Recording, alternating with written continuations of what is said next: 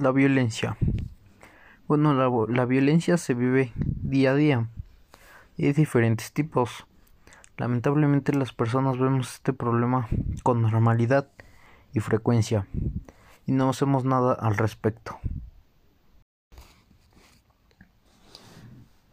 Pero hay una solución.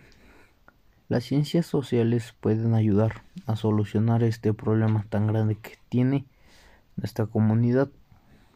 Tenemos que tomar conciencia, dialogar y expresar el problema, mostrar y graficar las consecuencias, y formar vínculos de respeto e igualdad, y mostrar más conciencia y aplicarlo de inmediato en la sociedad.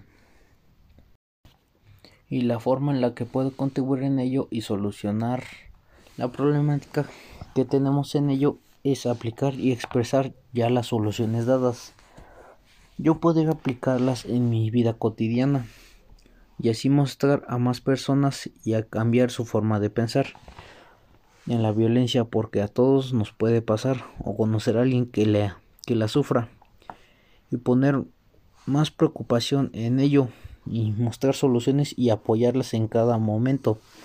Y esa es una meta que tengo yo para ayudar y mostrar que podemos ser una comunidad sin ningún tipo de violencia en este país